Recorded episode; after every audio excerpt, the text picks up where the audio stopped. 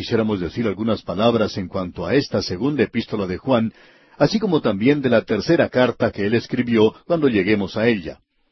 Queremos compartir con usted un asunto de introducción que es de suma importancia, especialmente en la hora en que nos toca vivir.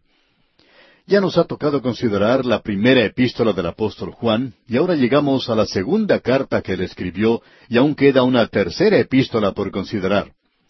En la primera epístola vimos que el apóstol Juan da mucho énfasis a amar a los creyentes, no importa qué clase de persona, de qué raza es esa persona, o cualquier otra cosa que pueda diferenciarla de nosotros.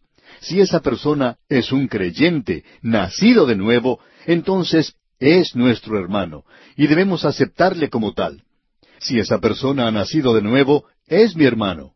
Esa es la gran verdad que tuvimos allá en la primera epístola del apóstol Juan y que continuará en la segunda y en la tercera epístola del apóstol Juan con un énfasis diferente vamos a considerar aquí la segunda epístola del apóstol Juan.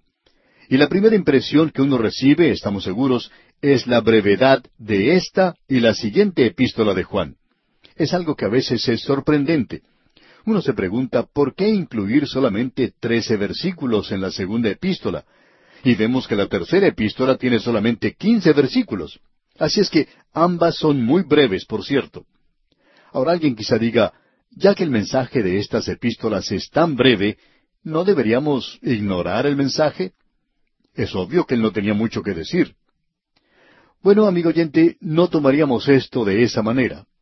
La brevedad de ninguna manera le resta importancia a esta epístola. Todo lo contrario, aumenta la importancia.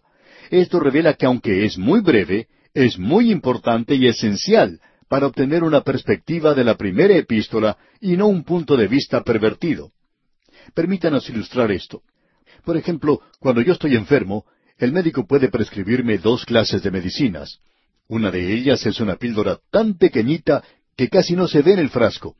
La otra es una de esas cápsulas que parecen demasiado grandes para poder tragarla. Casi hay que beber un litro de agua para poder tragar esa cápsula. Hay que hacerla flotar primero. Pero uno descubre que la más pequeñita es la más potente de las dos.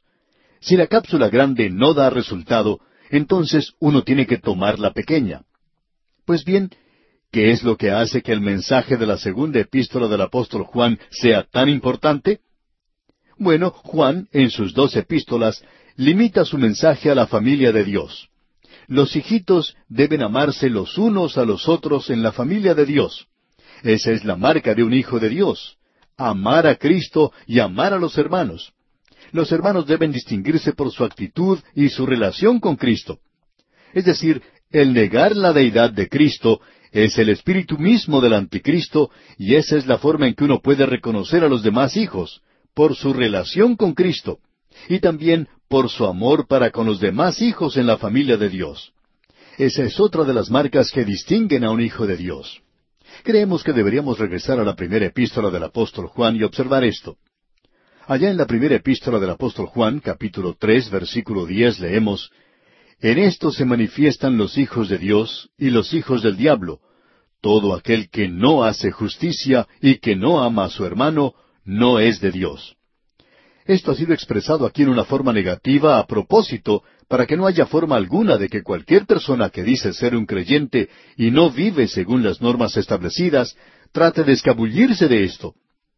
Bueno, usted no puede escabullirse de esto, porque si usted no hace justicia, entonces no es de Dios. Esto se refiere a que uno debe practicar en su propia vida la justicia. Estas son las señales externas de un hijo de Dios. Usted debe reconocer a Jesús como Señor y Salvador.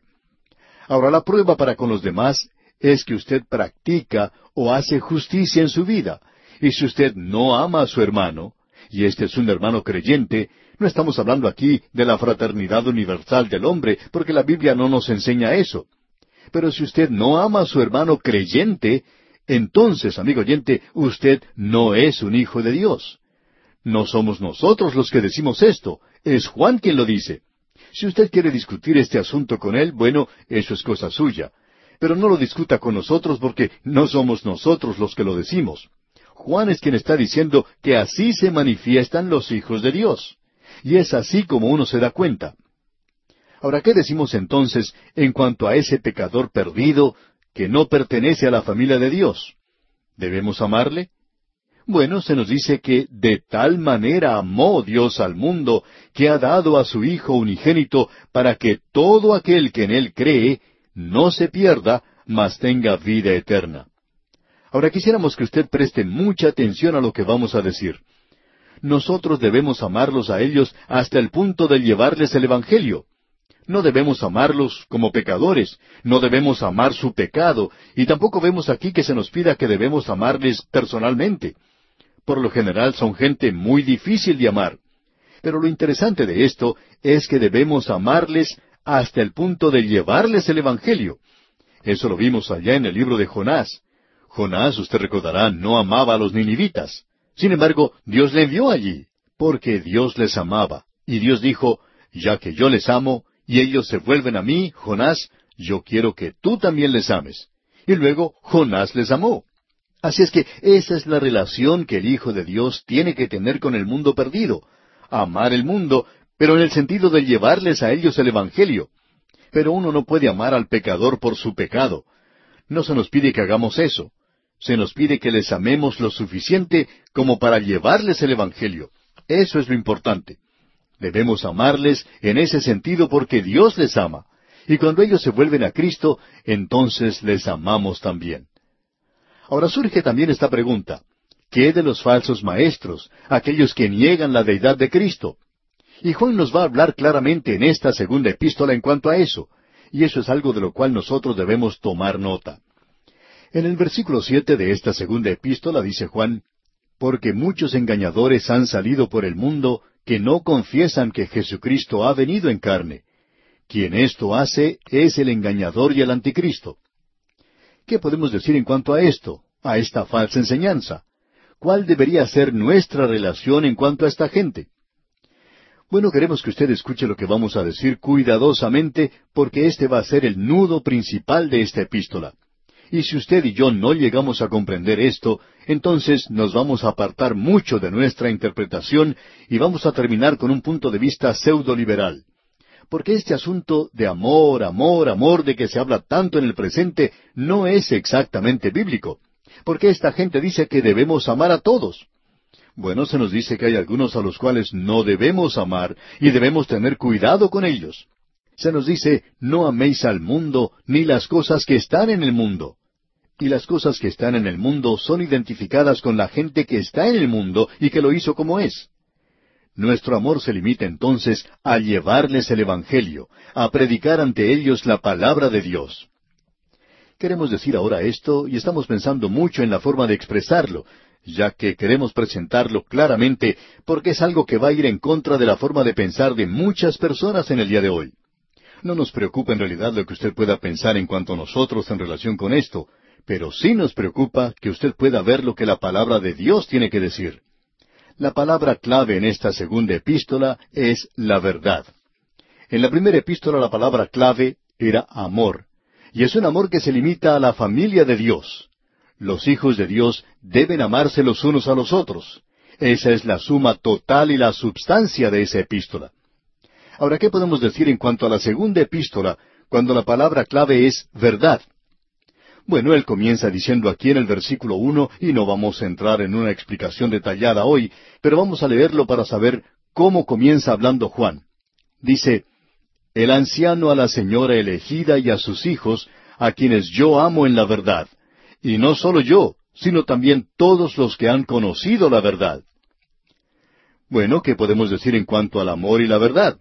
Porque la primera epístola ponía su énfasis en el amor, Ahora la segunda epístola enfatiza la verdad.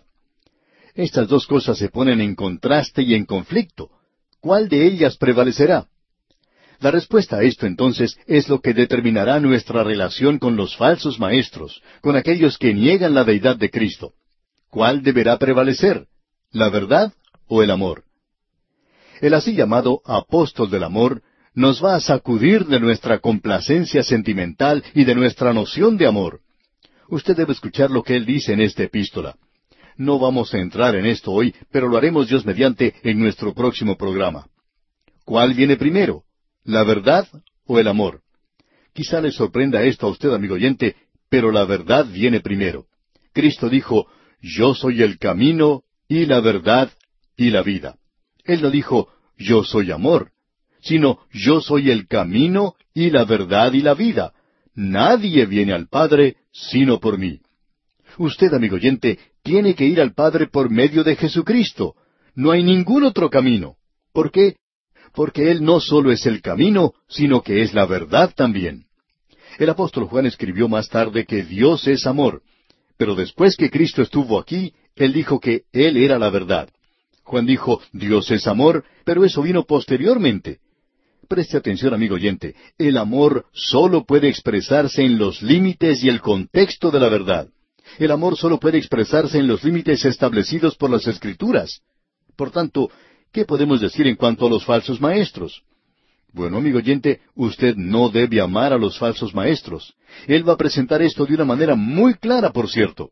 Él va a decir algo que es en realidad sorprendente. Él va a decir que nosotros ni siquiera debemos invitarlos a nuestros propios hogares.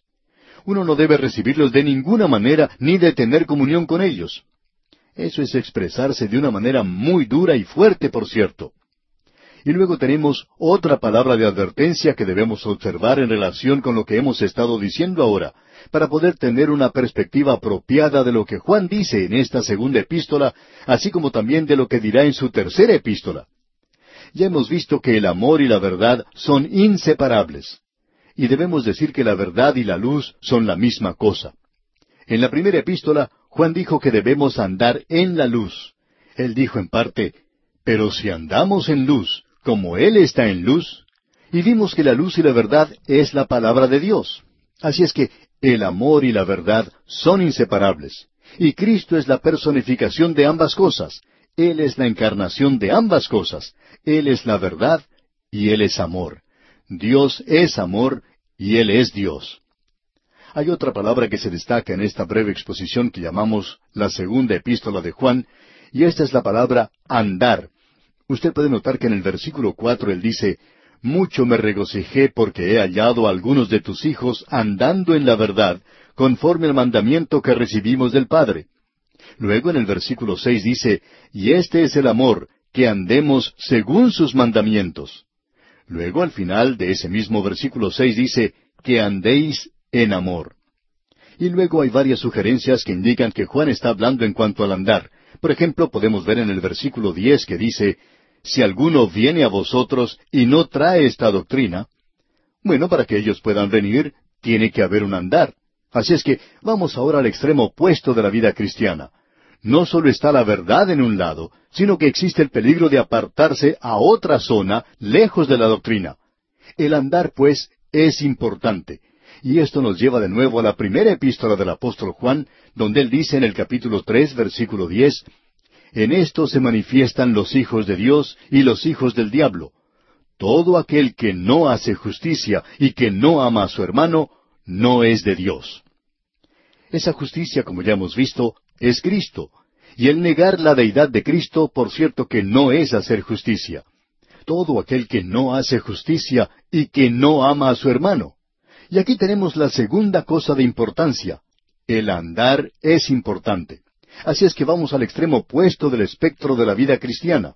No solo es esencial la verdad, sino que el andar es esencial, y se nos dice que debemos amar a los hermanos. El creyente anda por un camino muy peligroso a través del mundo. Nosotros caminamos a través de un mundo que a la izquierda tiene el liberalismo y la apostasía. Es una jungla hermosa, pero muy peligrosa, como lo es una selva donde se encuentran animales hermosos, pero peligrosos, y estos están listos a devorar. Luego, del lado opuesto del camino, se encuentra el pantano y también el desierto, lleno de serpientes venenosas. Debemos decir que este es el pantano de un fundamentalismo extremo donde ni siquiera existe el amor. Ellos tienen la doctrina correcta, sí, y eso es lo único que ellos piensan que es de importancia. Y debemos tener cuidado. Un hermano puede darle a usted palmaditas en la espalda hoy y mañana porque usted no ha puesto los puntos sobre las síes como él lo hace. Él va a tratar de crucificarle, de destruirle, de circular algún informe para tratar de anular su influencia. A causa de una ambición presuntuosa, llega a pisotearle. Su reputación no está segura en sus manos, y esta persona le mostrará odio y aborrecimiento, pero no amor. A través de los años hemos podido apreciar a hombres que se han destacado, gigantes de la fe, que han predicado la verdad y que han sido hombres maravillosos, por cierto. Y ninguno de ellos ha tratado de separar a los hermanos, ni han intentado disminuir la efectividad del ministerio mediante la chismografía. Pero, amigo oyente, estos eran grandes hombres, no solo en la doctrina, sino en sus vidas también. Estuvimos observando dos palabras que el apóstol Juan utiliza en esta segunda epístola y que él enfatiza. Una de ellas es la palabra verdad. Eso tiene que ver también con el amor. Amor en la verdad. Y como dijimos anteriormente, estas dos palabras están unidas en la persona de Cristo. Él es la personificación de ambas palabras. Él es la verdad, Él es Dios, y Dios es amor. Por tanto, Él es amor. Así es que tenemos aquí estas dos palabras. La sana doctrina es de suma importancia. De hecho, cuando lleguemos a la tercera epístola, Juan va a sorprendernos con lo que va a decirnos allí. En realidad lo mismo va a ocurrir en esta segunda epístola. Él va a decirnos que ni siquiera debemos recibir a los falsos profetas o los falsos maestros. Nosotros los creyentes no debemos tener ninguna clase de comunión con ellos. Ahora todo esto está muy bien. Estamos seguros que la mayoría de nuestros oyentes son de tendencia conservadora. De vez en cuando nos escriben algunos liberales que nos escuchan, y no sabemos por qué, pero lo hacen, y nos escriben cartas fuera de lo común. Nos gusta mucho que nos escuchen. Pero debemos decir honestamente que la selva del liberalismo es un lugar muy peligroso para andar. En cierta ocasión, un joven, que era un verdadero testimonio para Cristo, se matriculó en un seminario de tendencia liberal, un seminario que destruye en realidad la fe de uno, y cuando salió se dedicó al trabajo de servicio social, y su testimonio es completamente nulo. Él no está haciendo otra cosa sino flotando. Y muchos hay así como él, y nos duele mucho el enterarnos de esto. Existe el otro lado del camino que usted y yo como creyentes recorremos en el presente. Este otro lado es el desierto del fundamentalismo extremo, porque allí existen víboras y otras criaturas venenosas, y uno tiene que andar con mucho cuidado. Y como ya hemos dicho, hemos aprendido a través de los años que los hombres de Dios que se mantienen firmes por la verdad y predican la verdad de Dios son hombres en los cuales uno puede confiar. Como dijimos en nuestro programa anterior, y queremos volver a repetirlo, esos hombres nunca han tratado de separar a los hermanos. Nunca hemos oído que ellos estén tratando de arruinar el ministerio de otra persona. Hemos visto que en su gran mayoría uno puede confiar en ellos, puede depender de ellos. Ellos eran hombres que se mostraban muy buenos los unos con los otros, por cierto. En relación con esto se cuenta la historia del doctor Harry Ironside. Él acostumbraba a presentar disertaciones en centros de conferencias y muchas personas iban a escucharle. Pero hay muchos que van a esas conferencias con solamente un propósito, el de comparar a un predicador con el otro y de establecer cierta clase de conflicto. En cierta ocasión, un oyente se le acercó al doctor Ironside y le dijo, Doctor, fulano de tal estuvo aquí la semana anterior y él dijo esto y aquello, y usted dijo lo opuesto. ¿Quién está en lo correcto? Ahora lo que este señor mencionaba era algo insignificante en cuanto a la doctrina. No era nada vital, sino sencillamente una diferencia de opinión. Era todo lo que existía allí. Pero uno puede tener diferencias sin estar en desacuerdo. Y el doctor Ironside comentó entonces, Bueno, yo no sé que este hermano haya enseñado esto y aquello. Esto es, por cierto, bastante interesante. Quizá yo tendría que considerar esto porque puedo estar equivocado. Y con esto se retiró. Esta otra persona que le había hecho la pregunta se quedó con la boca abierta, porque por cierto que no podía comenzar ninguna clase de argumentos allí. Amigo oyente, estamos seguros que el doctor Ironside nunca pensaba que estaba equivocado en eso, pero por lo menos cerró la boca de esta persona y evitó que esto creara un conflicto entre los hermanos. Ahora, según nuestro propio juicio, eso es algo que es mucho más peligroso que el liberalismo nosotros podemos descubrir a los liberales y podemos decir que no nos asociamos con ellos, no tenemos comunión con ellos y no tenemos nada en común con ellos. pero hemos visto que los más peligrosos para nosotros son aquellos que son fundamentalistas extremos. Les tenemos más temor a ellos que el que le tenemos a los que son un poquito diferentes de aquellos grandes hombres que se mantienen firmes por la palabra de Dios. Por otra parte, nos hemos encontrado con otros que hablan cosas piadosas y dicen tener la verdad, pero ay de aquel hombre que se atreva a estar en desacuerdo con ellos en asuntos de menor importancia, especialmente en los asuntos de la separación, como si eso fuera un asunto de suma importancia y las prioridades de ellos no son doctrina, sino el asesinar el carácter de otra persona y acusarlos de manera muy baja, por cierto. Nos hemos encontrado con esta clase de persona, miembros de iglesias y hasta ministros, de los cuales tenemos más temor que de una víbora venenosa.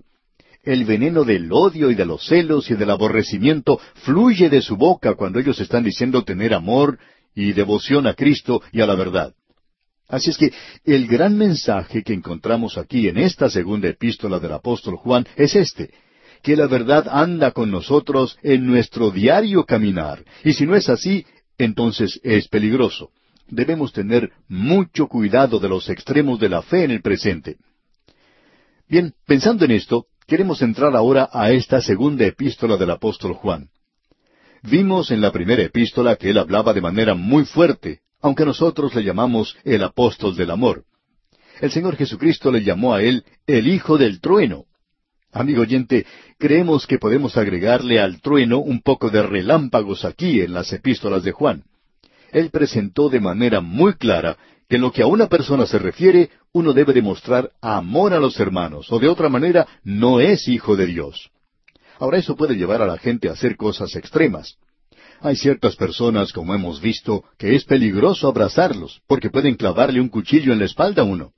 Este puede ser un liberal, o puede estar en el otro extremo, ser una persona muy conservadora. Usted encontrará muy poco amor en cualquiera de esos dos grupos. Con eso en mente, pues, entremos ahora a la segunda epístola del apóstol Juan, y vamos a leer el primer versículo. El anciano a la señora elegida y a sus hijos, a quienes yo amo en la verdad, y no solo yo, sino también todos los que han conocido la verdad. Esto es parte de la introducción a esta epístola. Debemos recalcar que la introducción de esta epístola ocupa los primeros tres versículos, y es como si la cola estuviera moviendo al perro. Es una introducción muy larga para una epístola tan corta, pero en realidad aquí tenemos una carta muy personal, y es escrita por Juan a la señora elegida. Ahora, la palabra griega para elegida es electa, y electa es en realidad un título que podría ser el nombre de una persona. Muy a menudo se hace la pregunta de si eso se refiere a una señora creyente en la iglesia primitiva que se llamaba electa. Bueno, parecería ser dirigida a alguna señora en la iglesia, esto puede ser interpretado, y hablamos de interpretación porque no estamos muy claros en nuestra forma de pensar si esta era una señora llamada electa en la iglesia primitiva, o si Juan está dirigiendo su carta a la iglesia primitiva de entonces. Usted debe recordar que Juan es el apóstol que escribe de la familia de Dios. El apóstol Pablo escribe de la iglesia de Dios. Pedro escribe del gobierno de Dios. Y si usted piensa en esto cuando comienza a estudiar las epístolas y considera que han sido escritas por hombres diferentes, le ayudará a comprender muchas de las cosas que están diciendo. Dejando entonces de lado el asunto de si Juan le está escribiendo a una persona individual o a la iglesia en general, diremos que él está pensando de esto en el contexto de la familia de Dios. Ellos están en la familia de Dios. Aparentemente allí había una mujer que estaba demostrando hospitalidad a todos aquellos que decían ser creyentes, aunque algunos de ellos eran herejes que negaban la deidad de Cristo y negaban las grandes verdades de la fe cristiana. Y el apóstol Juan advierte aquí contra el recibir a tales personas. Ese es en realidad el propósito de esta pequeña epístola. Y esto da un punto de vista equilibrado de la primera epístola. Hay algunos que dicen por allí que uno debe amar a todo el mundo, a todo el que se presente por delante. Amar, amar, amar. Pero no encontramos eso en la palabra de Dios, amigo oyente. La palabra de Dios nos dice, de tal manera amó Dios al mundo. Pero Él nunca me pidió a mí que yo amara al mundo. Al contrario, Él me dice, no améis al mundo, ni las cosas que están en el mundo.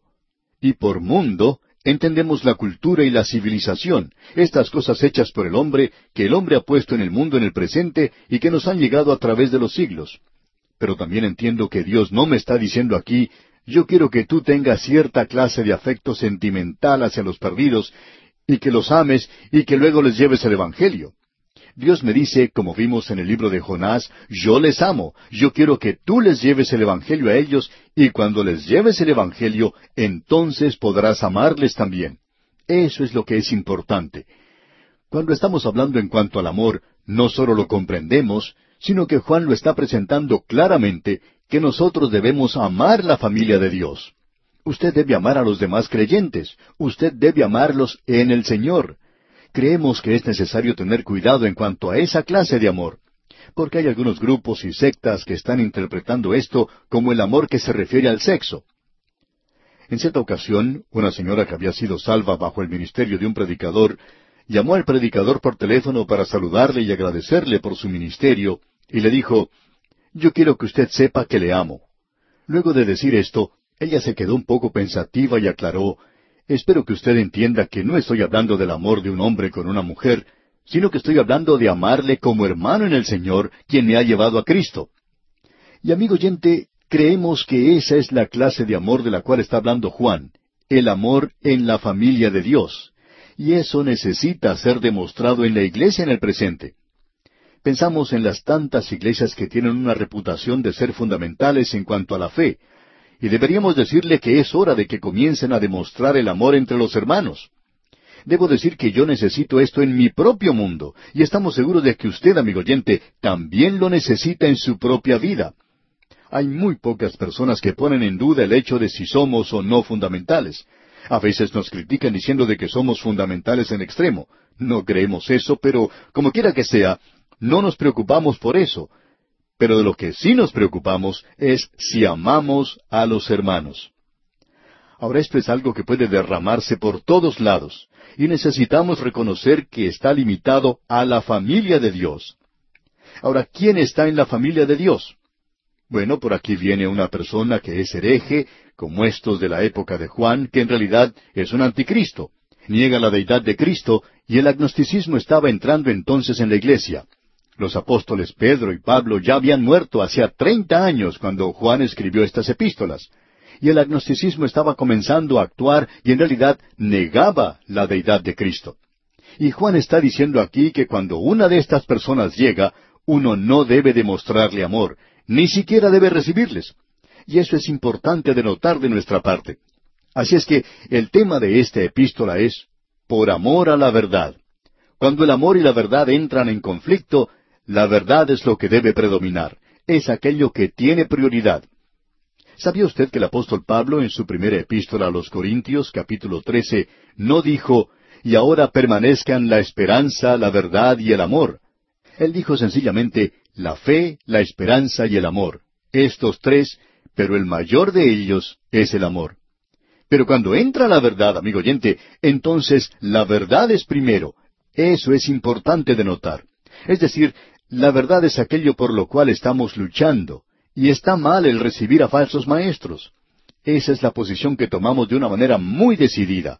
Creemos que la verdad de la palabra de Dios vale la pena defenderse, y cuando decimos verdad, queremos decir aquello que es básico en la palabra de Dios. No hay ninguna duda en cuanto a esto.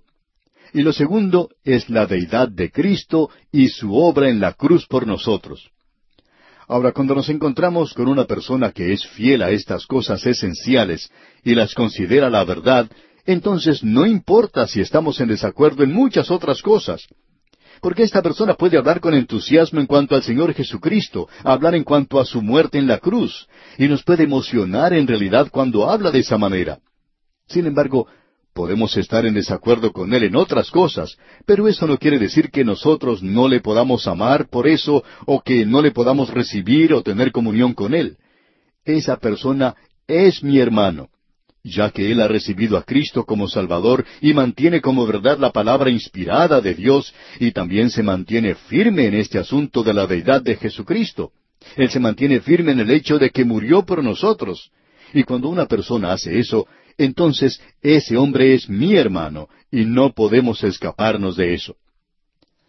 Ahora, aún en una epístola tan pequeña como esta, hemos hecho una división triple. El amor es expresado en los límites de la verdad en los primeros seis versículos. El amor en la verdad. Luego tenemos los versículos siete al once. Una vida es una expresión de la doctrina de Cristo. Usted va a expresar aquello que está pensando. Cierto hombre se acercó a un predicador que había hecho esta misma declaración que acabamos de mencionar, de que uno va a expresar aquello que está pensando y dijo, hay una excepción a esto. Y cuando el predicador le preguntó cuál era esa excepción, este hombre respondió, una mujer que maneja un automóvil, porque cuando indica con su mano que va a ir hacia la izquierda, voltea hacia la derecha. No siempre expresa aquello que está pensando. Bueno, amigo oyente, hemos encontrado a muchas mujeres que actúan de la manera que piensan. Y por esa razón, la acción, por cierto, revela aquello que uno está pensando en su corazón. Ahora, los dos últimos versículos de esta epístola, los versículos doce y trece, nos presentan la libertad personal.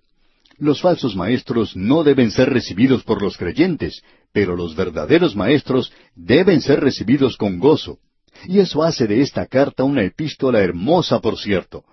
Y quisiéramos agregar una cosa más antes de finalizar nuestro programa hoy. Es en cuanto a otra palabra que tenemos aquí. Y la hemos notado al comienzo mismo de la epístola, donde dice el anciano a la señora elegida. Y esa palabra anciano es la palabra presbítero y tiene un significado doble. Significa una persona de edad. Puede referirse a la edad y también puede referirse a un título, a un cargo de un ministro o maestro.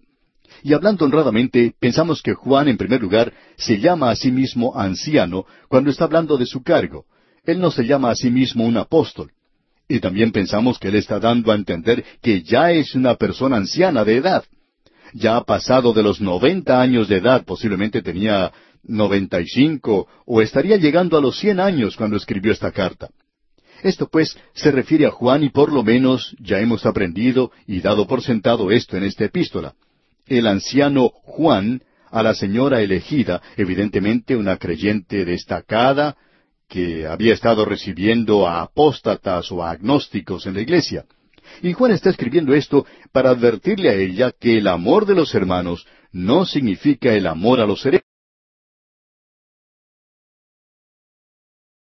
Volvemos al primer versículo que dice, El anciano a la señora elegida y a sus hijos, a quienes yo amo en la verdad, y no solo yo, sino también todos los que han conocido la verdad podemos notar que en este versículo se enfatiza dos veces la palabra verdad. Y como ya hemos dicho, eso es lo que se considera la clave para esta epístola. Ya hemos identificado al anciano como Juan, y él puede estar utilizando esta expresión con un doble sentido. Podría significar que él era un anciano entrado en años, ya que al escribir esto había pasado de los noventa años. También él tenía un cargo en la iglesia, Ahora él no llama a su cargo como el de un apóstol, y la razón para eso es algo bastante obvio, ya que la persona a la cual él está escribiendo acepta su autoridad, y por eso sencillamente él se llama a sí mismo anciano. Ahora está dirigida esta carta a la señora elegida. Y queremos repetir una vez más esa palabra que presentamos anteriormente, o sea, la palabra electa. Bien, puede ser el nombre de una mujer destacada, prominente y probablemente lo era en la iglesia. Él también podría haber estado pensando en la iglesia misma. Y luego él dice, y a sus hijos. Y esto puede referirse a hijos físicos de esta mujer, de esta señora, o bien puede ser los hijos espirituales de la iglesia. Creemos que esto puede ser considerado de ambas maneras. Esa es la razón por la cual enfatizamos esto. El hecho en lugar de la persona, de la iglesia. Y deberíamos decir la iglesia en general. Y la iglesia hoy, es decir, cuando decimos iglesia, no estamos pensando en ninguna iglesia local o en alguna denominación en particular, sino que nos referimos al cuerpo en general de los creyentes que forman la iglesia hoy. Esto ha sido algo relevante para la iglesia a través de los siglos. En realidad, esto que se menciona que ha sido escrito aquí es algo que ha sido muy productivo en la vida de la Iglesia. Y es importante que creamos esto, ya que se le ha dado tanto énfasis al amor que necesitamos esta pequeña epístola para que esto nos haga cambiar, nos haga amoldar y para que podamos apreciar en la perspectiva correcta lo que es el amor. Luego Juan dice, a quienes yo amo en la verdad. Ya hemos dicho que el amor cristiano puede expresarse solamente dentro de los límites de la familia de Dios. Y esto se refiere a aquellos que tienen la verdad. Y aquí la verdad es la palabra de Dios. Y también aquel que es revelado en la palabra, el cual es el Señor Jesucristo mismo. Esto es, en realidad, el amor en la verdad. Ahora él dice dos cosas aquí.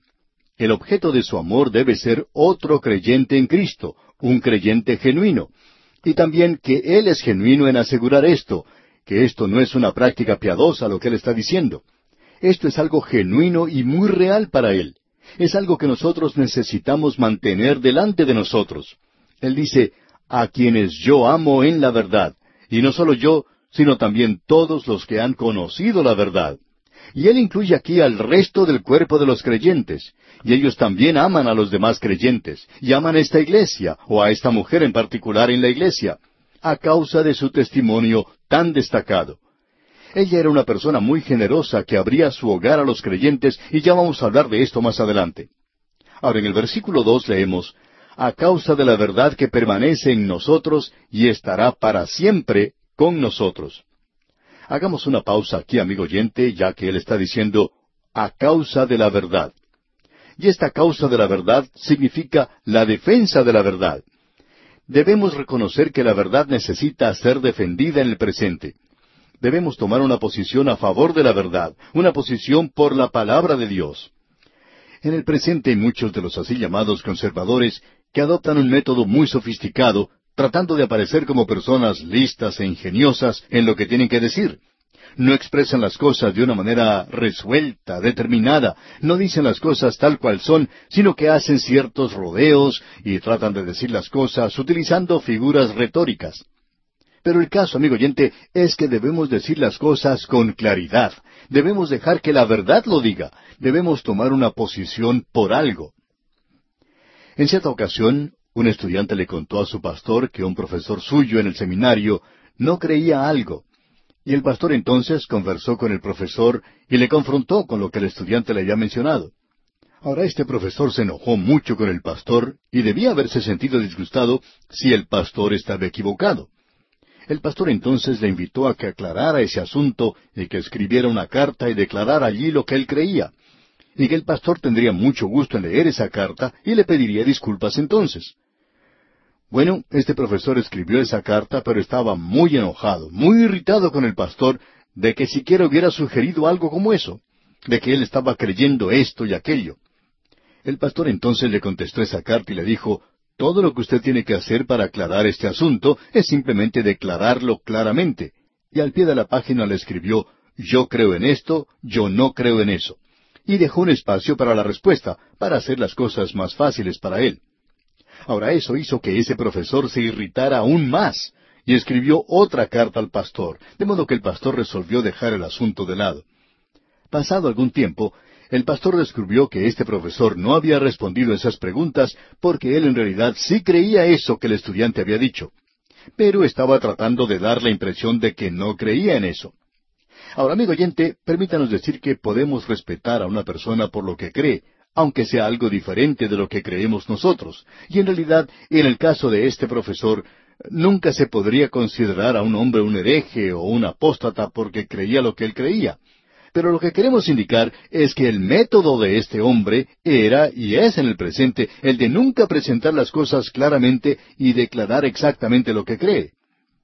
Ahora Juan está indicando aquí las cosas claramente. Dice, a causa de la verdad que permanece en nosotros y estará para siempre con nosotros. A causa de la verdad, y gracias a Dios que estará para siempre con nosotros. En un día como el que nos toca vivir, amigo oyente, cuando uno no puede creer a los críticos, cuando uno no puede creer a los profesores, cuando uno no puede creer a los científicos, es bueno tener alguien en el cual se puede creer, y este es el Señor Jesucristo a causa de la verdad, dice aquí Juan, que permanece en nosotros. Y el Espíritu de Dios hace que estas cosas sean reales y verdaderas para nosotros, y estará para siempre con nosotros. Eso no cambiará, es algo que no puede cambiar, y así es la verdad. Alguien lo expresó de esta manera, lo que es verdad no es nuevo, y lo que es nuevo no es la verdad. Eso es como muchas cosas que se generalizan. Tiene sus excepciones, por supuesto, pero es algo muy bueno. Ahora, en el versículo tres de esta introducción, él adopta algo que es un poco diferente del modo de expresarse del apóstol Pablo y de Pedro y Santiago y de otros escritores, y también de sí mismo. Dice el versículo tres, Sea con vosotros gracia, misericordia y paz, de Dios Padre y del Señor Jesucristo, Hijo del Padre, en verdad y en amor. Note usted, en verdad, y él vuelve a decir esto otra vez. De paso, digamos que hemos subrayado esta palabra verdad, y eso indica que se menciona muchas veces más de las que hemos sugerido. Así es que aquí podemos leer en este versículo tres, sea con vosotros gracia, misericordia y paz de Dios Padre y del Señor Jesucristo, Hijo del Padre, en verdad y en amor. Ahora aquí hay tres palabras que debemos aclarar en nuestros pensamientos y estas son diferentes sin tener en realidad una gran diferencia en el sentido de que se aplican a la misma cosa. Una de ellas es amor, la otra es misericordia y la otra gracia. Juan introduce aquí la palabra misericordia. Ahora, ¿cuál es la diferencia entre el amor, la misericordia y la gracia de Dios? Hay una diferencia, y en realidad es una gran diferencia. Ya hemos tratado con esto cuando estudiamos la epístola del apóstol Pablo a los Efesios. Y en el capítulo dos de esa epístola, versículos cuatro y cinco, podemos leer Pero Dios, que es rico en misericordia, por su gran amor con que nos amó, aun estando nosotros muertos en pecado, nos dio vida juntamente con Cristo. Por gracia sois salvos. Observemos esto por un momento. Creemos que es muy importante de notar de nuestra parte. Lo que tenemos aquí es amor. Ahora, ¿qué es el amor de Dios? Bueno, Dios es amor. Antes de que existiera cualquier cosa, Dios es amor. Ahora alguien quizá diga, ¿y a quién amó? Bueno, era una Trinidad. Y el amor que es en Dios existía mucho antes de que Él hubiera usado su misericordia o cualquier gracia. Esa es la naturaleza de Dios. Eso es lo que se llama un atributo de Dios. Dios es amor. Pero lo interesante es que el amor de Dios nunca salva al pecador. El amor de Dios causó que Dios actuara en la dirección de la misericordia y de la gracia. Esto causó que Él demostrara o utilizara la misericordia y la gracia. Ahora nos hacemos esta pregunta. ¿Cuál es la diferencia entre la misericordia y la gracia? Bueno, la misericordia es aquello que Dios proveyó a su debido tiempo para las necesidades del hombre pecador. Esa es la misericordia de Dios. Queremos ser exactos en lo que decimos y lo queremos expresar correctamente, de modo que permítanos citar lo que dijo el doctor Louis Perry Schaeffer en relación a esto. Él dijo, La misericordia es aquello en Dios que provee para la necesidad del hombre pecador. Ahora Dios es rico en misericordia porque le ama. Él dice eso allá en el capítulo dos de la epístola a los Efesios, y esto hace de estos versículos que acabamos de leer un pasaje maravilloso de las Escrituras, porque combina las tres cosas. Él es rico en misericordia. Ahora, ¿por qué es rico en misericordia? Porque Él es amor. Y porque Dios es amor, Él, por misericordia, ha hecho provisión para la necesidad del hombre pecador. Pero la misericordia no salva al hombre. Así que nos dice que la gracia es aquello que actúa libremente en Él para salvar, porque todas las demandas de santidad han sido satisfechas. Por tanto, Dios está libre hoy, amigo oyente, para actuar en la gracia. Él puede acercarse a usted, un pecador. Usted no puede proveer nada para Dios. Usted no puede proveer nada para Él. Usted no le puede ofrecer nada. Gracia quiere decir que Dios puede acercarse a usted y decirle a usted, un pecador perdido, yo te amo, he hecho provisión para ti por medio de mi misericordia. Y yo soy amor, y soy misericordioso, y soy rico en gracia, y he provisto un Salvador para ti. Si tú confías en Él, por gracia sois salvos por medio de la fe, y esto no de vosotros, pues es don de Dios. Ahora aquí existe una diferencia muy tenue, y alguien puede decir que esto parece una distinción sin diferencia. Bueno, existe una diferencia en aquello que uno difiere, porque todo sale del amor de Dios. Pero Dios no salva por misericordia. Usted puede apreciar, amigo oyente, que nuestro Dios es un Dios santo, y decir, de tal manera amó Dios al mundo que ha dado a su Hijo unigénito para que todo aquel que en él cree... Amigo oyente, Dios no amó de tal manera al mundo que salvó al mundo. Él no hizo eso, sino que Dios amó de tal manera al mundo que proveyó un Salvador por su misericordia para salvar al mundo. Dios puede salvar por gracia, pero amigo oyente, hay algo más aquí que es importante. La salvación no es sólo la expresión del amor de Dios, sino que también expresa la justicia de Dios. Y nosotros no solamente necesitamos Juan 3:16, sino que también necesitamos Romanos 3:26. Y escuche usted lo que dice el apóstol Pablo allí, con la mira de manifestar en este tiempo su justicia, a fin de que Él sea el justo y el que justifica al que es de la fe de Jesús. Para poder justificarle a usted, amigo oyente, cuando confíe en Cristo, Dios tiene que ser justo y santo. Él no puede abrir la puerta trasera del cielo y dejar que usted se introduzca de manera subrepticia en el cielo. Usted y yo no podemos hacer eso. Estamos alejados de Él, no tenemos comunión con Él, no hay comunicación.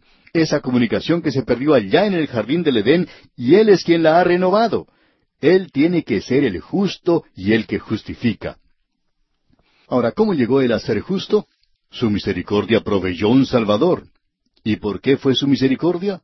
Porque le ama. Él es justo y puede hacerlo. Él puede ser el justo y el que justifica al que es de la fe de Jesús. De modo que Juan puede escribir, sea con vosotros gracia. Así es como Dios le salva. Misericordia. La misericordia proveyó un Salvador. Y paz. Cuando usted tiene todo esto, entonces la paz de Dios, que sobrepasa todo entendimiento, va a guardar su corazón. Usted sabrá, como él dijo, que por consideración a la verdad que mora en nosotros, estará con nosotros para siempre. Ahora estas grandes verdades no son algo que Dios va a cambiar. Él no va a cambiar de forma de pensar y decir, bueno, voy a hacer las cosas de forma diferente. Creo que la opinión pública va en otra dirección, así es que voy a cambiar y voy a seguir la opinión pública. No, amigo oyente, Dios no cambia. Él no es como una veleta que cambia con el viento. Es como ese hombre de campo que tenía una veleta para señalar la dirección del viento en su granero. En él, este hombre había inscrito Dios es amor. Cierto predicador pasó por el lugar y al ver esto, le dijo a este agricultor, ¿Quiere usted decir que el amor de Dios cambia tanto como esta veleta? No, no quise decir eso, dijo el agricultor. No importa de dónde sopla el viento, Dios aún es amor. Amigo oyente, eso es cierto. Nuestro Dios es amor, y ya que Él es amor, Él ha provisto esto para usted. Él nunca cambia. Sea con vosotros gracia, misericordia y paz. Usted puede tener la paz de Dios el Padre y del Señor Jesucristo, que es quien murió por usted. Él es el Hijo del Padre. Esa es su posición en la Trinidad y todo eso es hecho en verdad y en amor. Recuerde, amigo oyente, que esto tiene que ser hecho en el contexto de la verdad. Hay algunos que nos escriben diciendo que somos muy dogmáticos. Bueno, siempre nos gusta recibir cartas como estas porque no estamos seguros de dar esa impresión. Queremos darla. Estamos enseñando la palabra de Dios y somos muy dogmáticos en cuanto a esto. Si usted nos pregunta qué estaremos haciendo mañana por la tarde, debemos decir que no lo sabemos porque mi esposa no lo ha decidido todavía. Eso puede cambiar. No somos dogmáticos en cuanto a lo que haremos entonces.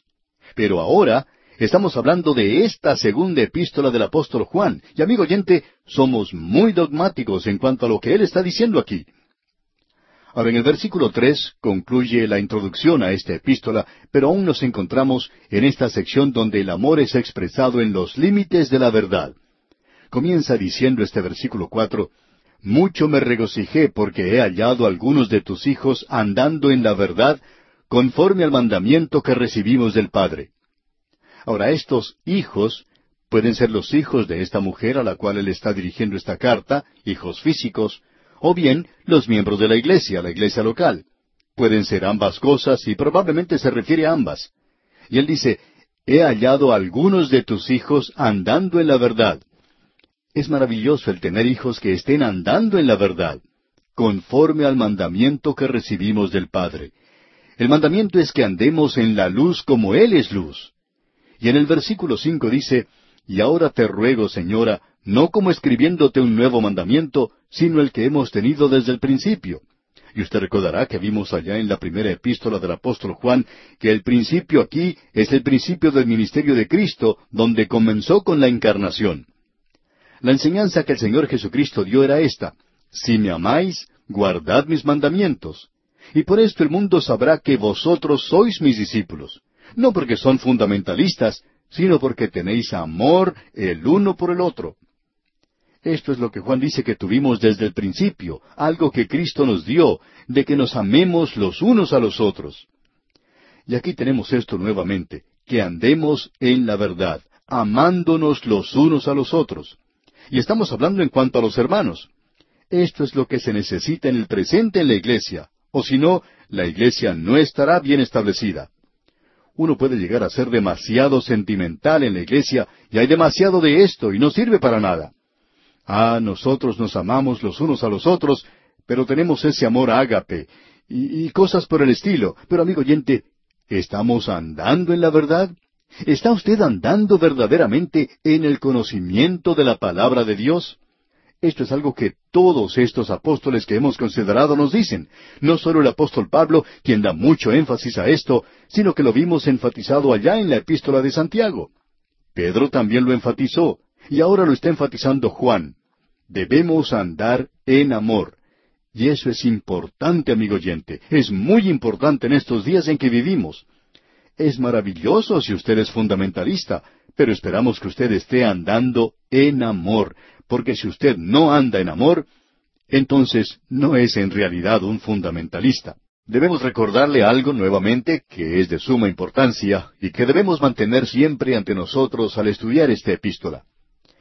La polaridad de la fe cristiana y de la vida cristiana es la verdad y el amor.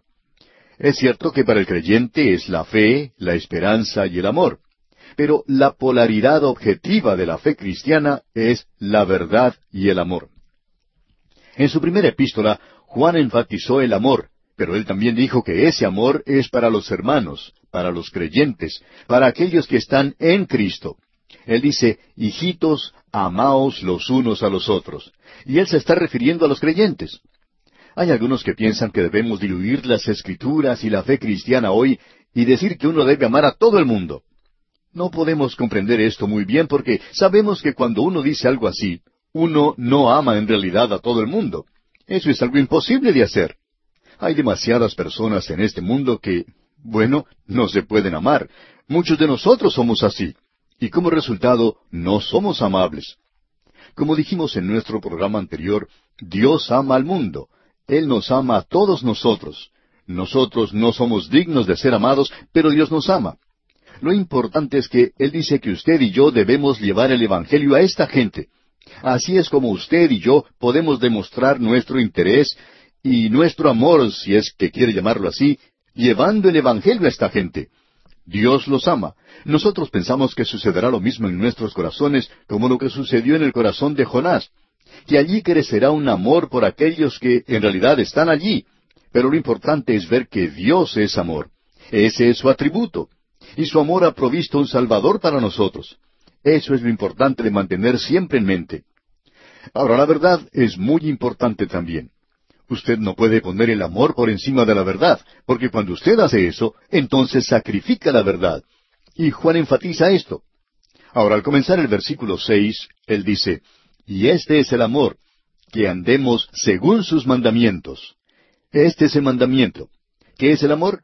Bueno, aquí se nos dice que andemos según sus mandamientos. El Señor Jesucristo dijo, Si me amáis, guardad mis mandamientos. Es otra manera de decir la misma cosa. Sus mandamientos son mucho más que los diez mandamientos. Debemos comprender eso sin lugar a dudas.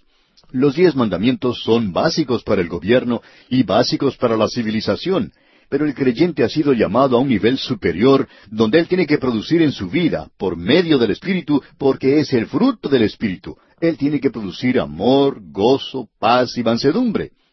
Ahora, si estas cosas están en nosotros y permanecen en nosotros, entonces usted y yo estamos andando según sus mandamientos.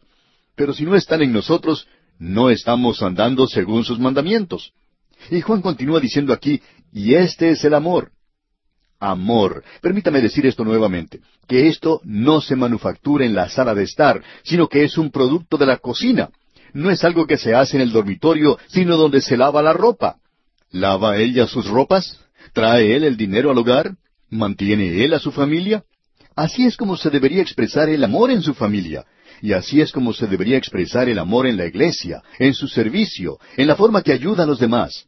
Usted no puede decir que está amando a alguien a no ser que tenga interés y preocupación por esa persona y que tenga un interés especial por su bienestar espiritual. Y este es el amor, dice aquí Juan, que andemos según sus mandamientos. Esto es hablarnos directamente allí en el punto donde vivimos. Esto es algo que se expresa en nuestra vida diaria. Usted debe recordar que estos hombres, como Juan y Pablo, están escribiendo a personas que vivían en el mundo romano. En el día del apóstol Pablo existía el sangriento Nerón. Juan en su vida pudo ver un emperador después de otro que llegaba al poder y perseguía a los creyentes, comenzando con Tito. La persecución era muy severa. Aún así, aquí tenemos a hombres y mujeres en ese mundo romano, un mundo brutal, cruel, un mundo pagano a lo sumo, y aún así aquí hay hombres y mujeres andando en ese camino romano, viviendo en ciudades paganas, ¿y qué es lo que están haciendo? Ellos están andando según sus mandamientos. Ellos están traduciendo el Evangelio a la vida. Y eso es lo que se necesita desesperadamente en el presente. Notemos ahora lo que nos dice el versículo seis en su totalidad. Y este es el amor, que andemos según sus mandamientos. Este es el mandamiento, que andéis en amor como vosotros habéis oído desde el principio. Juan está diciendo que esto no es algo que debe ser guardado o archivado en algún lugar. Él dice, como vosotros habéis oído desde el principio. El Señor Jesucristo enseñó esto. Y Él está diciendo, hemos oído esto desde el mismo principio. Así es que ocupémonos y andemos en esto. Manifestemos esto a los de afuera. Pero nuevamente se presenta ante nosotros el otro extremo de esta polarización. El amor está de un lado y la verdad está del otro. Y en el versículo siete él presenta una advertencia. Escuche usted. Porque muchos engañadores han salido por el mundo que no confiesan que Jesucristo ha venido en carne. Quien esto hace es el engañador y el anticristo. Usted recordará que Juan dijo allá en su primera epístola que ya había muchos anticristos. Ya estaba el espíritu del anticristo. ¿Cuál es entonces el espíritu del anticristo? ¿Cómo lo identificamos? Estamos repitiendo aquí lo que hemos dicho anteriormente, pero esto es tan importante que hace falta repetirlo, y tiene relación con la persona del Señor Jesucristo. Y aquí dice Juan que no confiesa que Jesucristo ha venido en la carne. Y esto es negar la deidad de Cristo, amigo oyente. Eso es negar, por tanto, todo aquello que se ha dicho en cuanto a Él, todo aquello que Él ha dicho y todo aquello que Él hizo por nosotros en la redención, muriendo en la cruz, siendo resucitado de entre los muertos. Ese es el anticristo, ese es el espíritu del anticristo. Eso será encabezado, según creemos nosotros, no solo por un hombre, sino que serán dos que se mencionan allá en Apocalipsis capítulo 13. Ya veremos esto cuando nos toque estudiar ese libro. Uno de ellos es un líder político, un enemigo de Cristo. Él está contra Cristo. El otro será un líder religioso que imitará a Cristo y que hará que el mundo adore la primera bestia, es decir, que adore al líder político. Eso es algo que viene en el futuro. Y todo lo que sucede de nuestro lado está preparando el camino para eso. Tanto así que cuando ese líder político y ese líder religioso aparezcan, el mundo estará listo para recibirles. Nos parece que el mundo está casi listo para ellos ahora. Para comenzar, debemos decir que ese líder político prometerá paz en el mundo, y por tres años y medio él va a hacer una buena labor en cuanto a la paz. Pero no será algo permanente, sino que llevará a una tremenda catástrofe que es introducida por la guerra de Armagedón.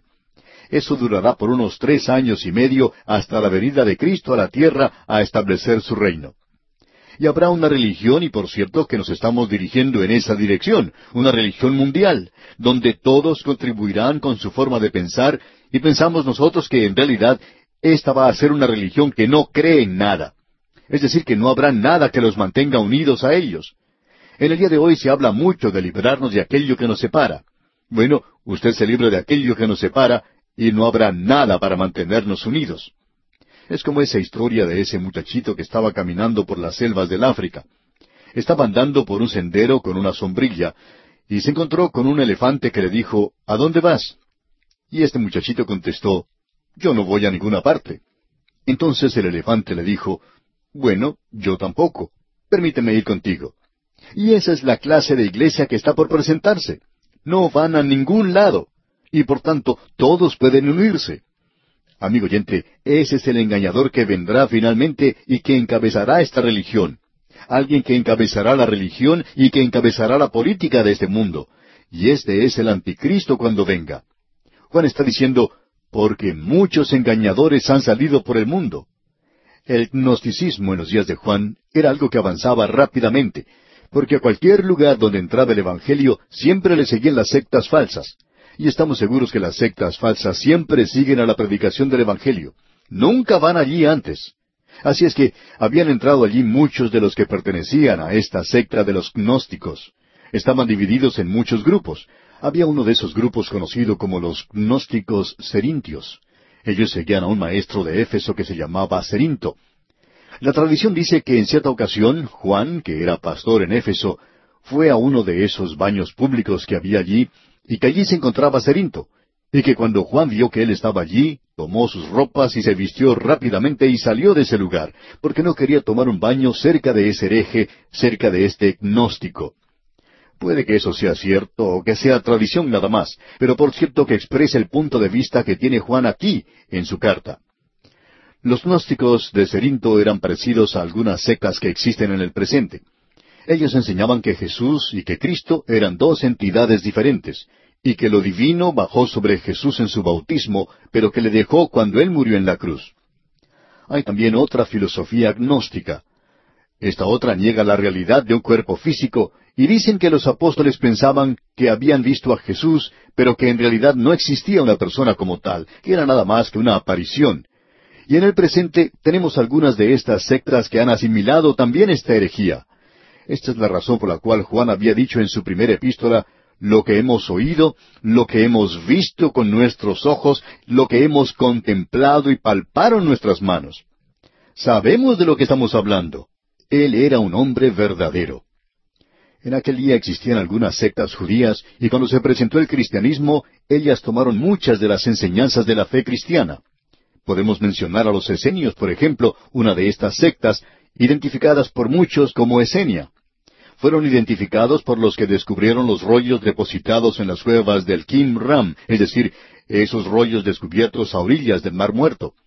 Evidentemente había allí un grupo de esenios, y luego tenemos a Masada, que cayó en el año 73 después de Cristo, tres años después de haber caído Jerusalén. Bueno, allí había unos 960 celotes. Estos también habían asimilado algunas de las enseñanzas de Cristo, pero las habían tergiversado, las habían distorsionado y por tanto tenían concepciones equivocadas de la persona de Cristo. Y lo que Juan está diciendo aquí es algo de suma importancia, y es esto. Hay muchos engañadores que han entrado al mundo y la forma en que uno puede identificar a esta gente es por la manera en que presentan sus puntos de vista. Uno se puede dar cuenta de quiénes son por sus enseñanzas, sus creencias en cuanto a la persona del Señor Jesucristo. A no ser que usted se dé correcta cuenta de su enseñanza, todo lo demás no tiene ningún valor y esta persona es un falso maestro. Ahora, esto no quiere decir que si una persona tiene un punto de vista un poco diferente al suyo, por ejemplo, en el asunto de la elección, esto es algo que se puede debatir. Juan Wesley enseñaba una cosa, mientras que Juan Calvino enseñaba otro punto de vista. Pero estos dos hombres creían en la deidad de Cristo. Y cuando uno cree en la deidad de Cristo, amigo oyente, eso indica que cree en el nacimiento de Cristo en forma virginal, en el relato de ese nacimiento virginal. Eso indica que usted cree en la información que tenemos ante nosotros. Esto indica que uno cree en la doctrina de los apóstoles, lo que ellos enseñaron en sus epístolas. Puede que haya una diferencia en cuanto a la elección de estos dos hombres, pero ninguno de ellos era un falso maestro porque ambos estaban de acuerdo en todo lo que hemos mencionado. Luego hay aquellos que creen un poco diferente en cuanto a la obra del Espíritu Santo. A veces nosotros nos encontramos en desacuerdo con otros. Pero, aunque tengamos puntos de vista diferentes en estos asuntos, debemos considerar a estos verdaderos hermanos, ya que ellos exaltan la deidad de Cristo y predican la salvación por la fe basada en la obra redentora de Cristo en la cruz. Como hemos dicho, podemos estar en desacuerdo en otras cosas, pero no es necesario volvernos antagonistas. Lo importante es esto, su creencia en cuanto a la persona de Jesucristo. Y es así como usted puede identificar al engañador. Permítanos ilustrar esto con otro ejemplo. Un profesor en un seminario de cierta denominación asumía una posición que era amilenaria, es decir, estaba en contra de la posición premilenaria. Este profesor era un verdadero intelectual, y este hombre podía exaltar la persona de Cristo, podía defender su nacimiento virginal, y la redención por su sangre y su resurrección corporal de una manera que ninguna otra persona podía hacerlo. Ahora, si uno tenía oportunidad de escucharle, se le llenaban en realidad los ojos de lágrimas al escucharle presentar y exaltar a la persona de Cristo. Pero ese hombre aborrecía en realidad a los que defendían el premileniarismo. Él no los aborrecía personalmente, pero sí dejaba de aprobar esa posición. Pero eso no era razón para separarse de él, o de no tener comunión con él, porque este hombre exaltaba a Cristo. Él no era un anticristo, era un creyente. Quizá cuando lleguemos al cielo y podamos conversar de una manera más tranquila en cuanto a este tema, podamos llegar a un acuerdo. Y quizá todos tengamos que cambiar un poquito en cuanto a estas creencias, en cuanto a estos asuntos secundarios. Y los consideramos secundarios cuando uno los coloca al lado de la persona de Cristo. Porque lo que es importante es lo que usted piensa de Él. Ahora Juan dice aquí en el versículo ocho de esta segunda epístola del apóstol Juan, Mirad por vosotros mismos, para que no perdáis el fruto de vuestro trabajo, sino que recibáis galardón completo. Usted no llega a perder su salvación cuando tiene comunión con personas equivocadas. Creemos que debemos ver esto y entenderlo claramente. Lo que ocurre es que nos colocamos en una posición peligrosa. Eso indica que en el momento en que usted y yo nos identificamos con una de esas sectas, o si nos allegamos a alguna de ellas que niegan la deidad de Cristo, hemos perdido nuestra recompensa. No habrá recompensa para nosotros si hacemos algo así. Y creemos que esto se presenta de una manera muy clara en este pasaje aquí. Ahora el lenguaje que se usa aquí es bastante fuerte, pero aún no hemos escuchado nada, amigo oyente. Y usted verá que Juan está diciendo algo que es tan fuerte y es algo que no se está enseñando hoy. Pero nosotros lo vamos a enseñar porque usted y yo estamos viviendo en un día que es muy peligroso para vivir, y es muy fácil descarriarse, apartarse, si uno no está bien involucrado, si uno no está bien empapado de la palabra de Dios y si uno no conoce al Señor Jesucristo como su Salvador. Juan, quien ya ha enfatizado que debemos andar según los mandamientos de Cristo, y que la prueba de que uno es hijo de Dios es que uno anda en amor, y que ese amor quiere decir que es amor para los hermanos, ahora nos presenta una advertencia. Muchos engañadores han entrado al mundo. Usted y yo estamos andando a través de una selva de asfalto. Por un lado de esta selva tenemos el liberalismo al lado izquierdo, aquellos que niegan la deidad de Cristo. Por el otro lado tenemos aquella selva en la cual se encuentra un pantano infestado de reptiles que son venenosos. Esos son aquellos que aunque profesan ser fundamentales, no tienen amor para con los hermanos. Él dice que nosotros podemos detectar a aquellos que son hijos de Dios y cualquiera que no hace justicia no es un hijo de Dios. Tampoco aquel que no ama a su hermano. Esas son pues las dos manifestaciones. Pero ahora debemos estar conscientes de aquellos que no son creyentes, estos engañadores que niegan la deidad de Cristo. Juan está diciendo que si usted niega la deidad de Cristo, usted no es cristiano. Puede que sea una persona religiosa, pero no es cristiano. Debemos comprender, amigo oyente, que los cristianos son aquellos que son seguidores de Cristo, aquellos que creen en Él. Y usted no puede ser un seguidor de Cristo a no ser que crea en su nacimiento virginal, a no ser que usted crea en la deidad de Cristo, en su vida milagrosa, en su obra milagrosa, en su obra de redención en la cruz del Calvario. De otra manera, es imposible ser un verdadero seguidor de Cristo. Ahora, en el versículo nueve él continúa hablando de este tema. Es lo mismo de lo cual ha estado hablando. Él dice que si uno es engañado por estos engañadores, eso no quiere decir que uno pierda la salvación, sino que significa que puede perder cualquier recompensa. Y cada creyente debería estar trabajando para obtener una recompensa, para poder escuchar al Señor decir un día, bien, buen siervo y fiel. El apóstol Pablo al fin de su vida pudo decir, He peleado la buena batalla, he acabado la carrera, he guardado la fe. Por lo demás, me está guardada la corona de justicia, la cual me dará el Señor. Él sabía que iba a recibir una recompensa al fin de su vida. Durante su vida, él no estaba muy seguro de ello. Él decía que no quería ser desaprobado cuando entrara a la presencia de Cristo. Así es que nosotros debemos tener cuidado para no ser engañados. Y en el versículo nueve de la segunda epístola del apóstol Juan leemos Cualquiera que se extravía y no persevera en la doctrina de Cristo, no tiene a Dios. El que persevera en la doctrina de Cristo, ese sí tiene al Padre y al Hijo. Note usted, cualquiera que se extravía. Esta palabra extravía es algo muy interesante.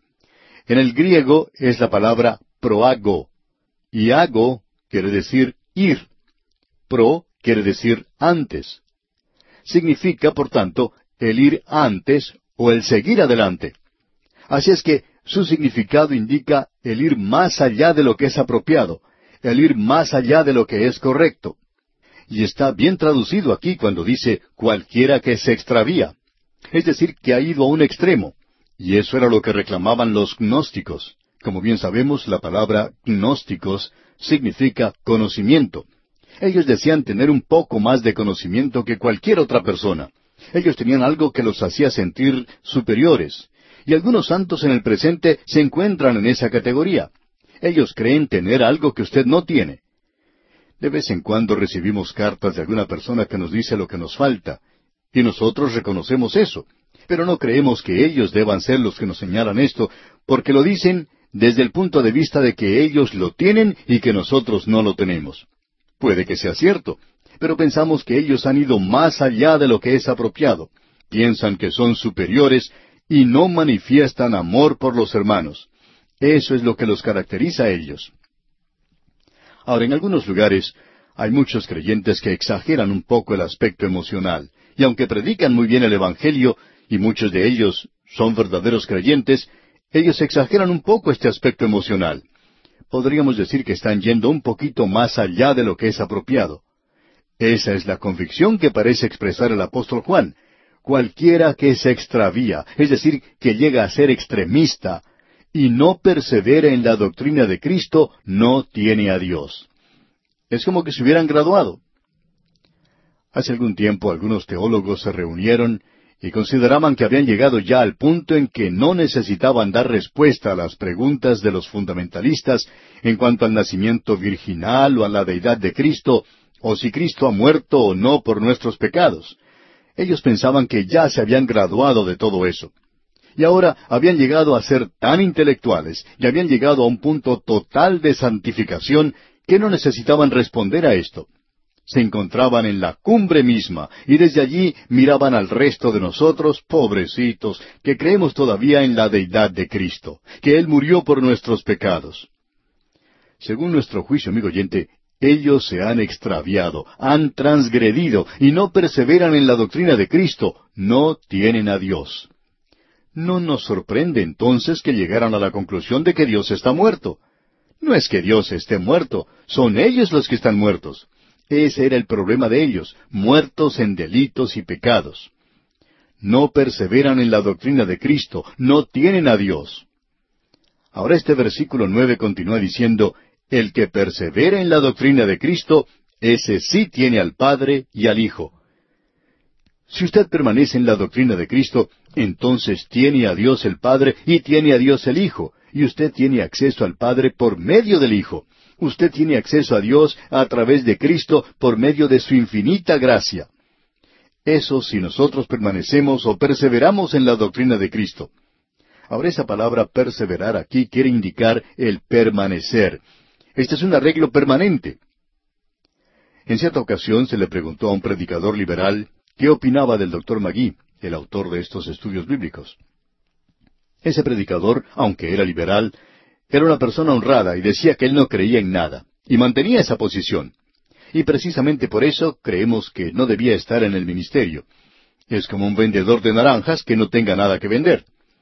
Esa era pues la posición en la que se encontraba ese hombre.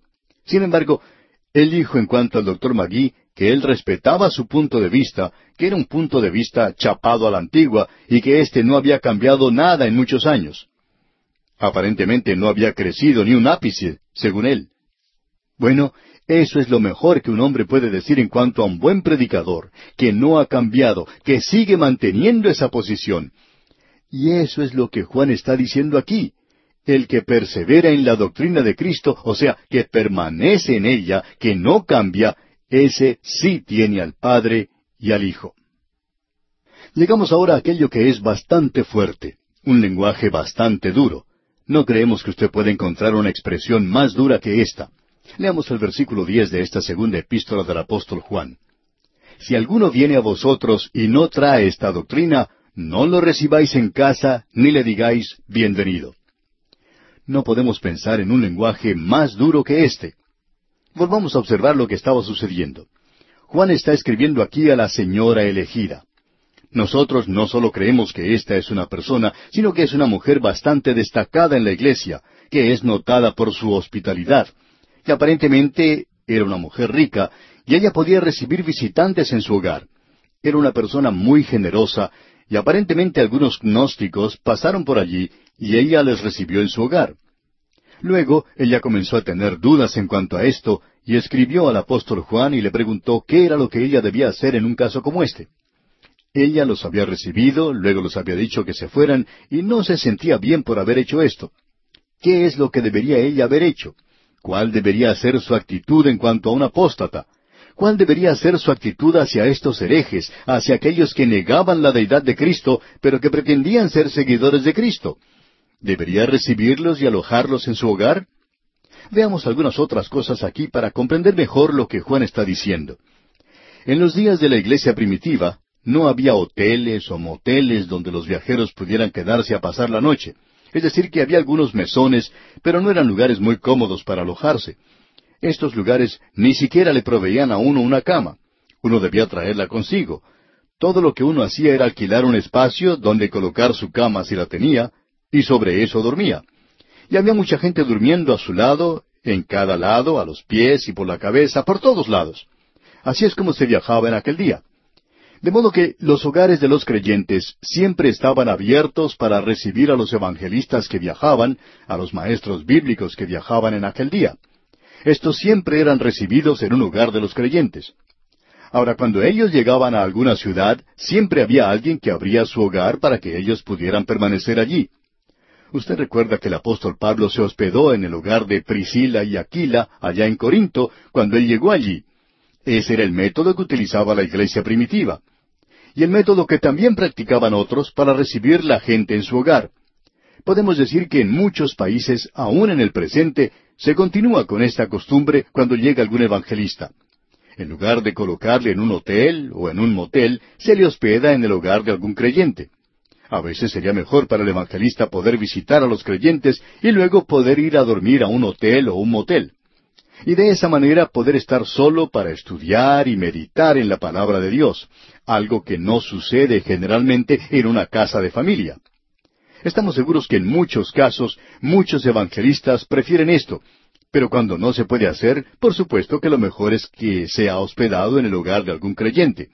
De esa manera puede tener comunión con ellos, llegar a conocerlos mejor, y si en ese hogar se le da un poco de privacidad para que él pueda estudiar y meditar en la palabra de Dios, entonces este evangelista apreciará esto mucho. Pues bien, aparentemente esta mujer que se menciona aquí en la segunda epístola del apóstol Juan, era esa clase de persona que tenía gente en su hogar. Y ahora ella se preguntaba en cuanto a estos que habían venido. Y Juan le explica de una manera muy clara esto. Si alguno viene a vosotros y no trae esta doctrina, no lo recibáis en casa ni le digáis bienvenido. Amigo oyente, Juan va a decir algo más para alertar a los creyentes. Escuche usted lo que dice aquí el versículo once. Porque el que le dice bienvenido participa en sus malas obras. Si usted le recibe, entonces le está apoyando. Usted es partícipe con esta clase de cosa. Esa es la razón por la cual usted debe investigar a aquellos a los cuales usted da apoyo como creyente. Porque si usted está dando para algo que no está bien, Dios le considera a usted, amigo oyente, partícipe en esta clase de cosas. El Señor Jesucristo presentó una parábola en cuanto a esto, y a él no le preocupaba hablar de este tipo de cosas. Él habló de ese hombre que trabajaba para otro y que estaba por ser despedido. Así es que él quería cuidarse y proveer para su futuro. De modo que él llamó a todos aquellos que le debían algo a su dueño y les dio un descuento si pagaban sus cuentas en ese instante. A ellos, por supuesto, les convenía hacerlo, así es que él hizo esto, y después de haber sido despedido, él podía ir a buscar ayuda de esa gente porque él les había ayudado a ellos. Ahora esto era algo malo, por supuesto. El Señor Jesucristo nunca dijo que eso era algo bueno. Por el contrario, Él presentó de una manera muy clara que era algo malo porque Él dijo los hijos de este mundo. Ellos son muy inteligentes, muy sagaces en el mundo de los negocios hoy. Y hay muchas personas que están tratando de ganar dinero rápidamente en nuestros días. Lo que tenemos que ver entonces es que si el hombre del mundo actúa sabiamente en cuanto a la forma de utilizar su dinero, ¿qué en cuanto a usted, amigo creyente? ¿Se siente usted conmovido por una historia sentimental, alguna historia del lecho de muerte para que usted dé a esa causa? ¿O quizá por una fotografía de algunos huérfanos o fotos de algunos pequeñitos en algún país que usted no ha visitado? ¿Sabe usted si su dinero está llegando allí? ¿Está usted motivado solo por sus sentimientos? Si es así, amigo oyente, entonces usted es partícipe de las cosas que niegan la deidad del Señor Jesucristo y todo lo que Él es y por lo cual ha luchado y todo lo que Él ha hecho por nosotros. Y Dios dice que usted, amigo oyente, es responsable por eso. Así es que Él dice que los hijos de este mundo son más sabios que lo que somos nosotros, y nosotros deberíamos ser inteligentes, deberíamos abrir nuestros ojos a esta clase de cosas para no ser engatusados con cosas de caridad. Hay algunos que están ganando mucho dinero con cosas como estas, sacándole su dinero para esto y para aquello. Y Juan aquí nos está dando una advertencia. No somos nosotros los que decimos esto, sino que es Él. Es Juan quien lo está diciendo. Y escuche usted lo que dicen los dos últimos versículos de su segunda epístola. Tengo muchas cosas que escribiros, pero no he querido hacerlo por medio de papel y tinta, pues espero ir a vosotros y hablar cara a cara, para que nuestro gozo sea cumplido. Los hijos de tu hermana, la elegida, te saludan. Amén. En otras palabras, Juan está diciendo aquí que él puede decirlo mejor que lo que puede escribirlo. Y David también dijo eso. Él dijo allá en el Salmo 45, Mi lengua es pluma de escribiente muy ligero. Cuando David comenzó a escribir ese Salmo 45, maravilloso salmo de alabanza a Cristo, él dijo, desearía poder decir estas cosas en lugar de escribirlas. Por eso es que nos gusta tanto a nosotros la radio. Podemos decir las cosas mucho mejor que lo que las podemos escribir. Y luego Juan concluye diciendo, los hijos de tu hermana, la elegida, te saludan. Amén. Aparentemente había una hermana de esta señora elegida, o quizá era una iglesia hermana la que enviaba sus saludos a la señora y a la iglesia local en ese lugar. Esta carta es algo realmente tremendo, amigo oyente, y ha sido de especial bendición para nosotros. Es algo de lo que debemos estar conscientes y debería servir de alerta para cada creyente hoy. Y así, amigo oyente, concluimos nuestro estudio de esta segunda epístola del apóstol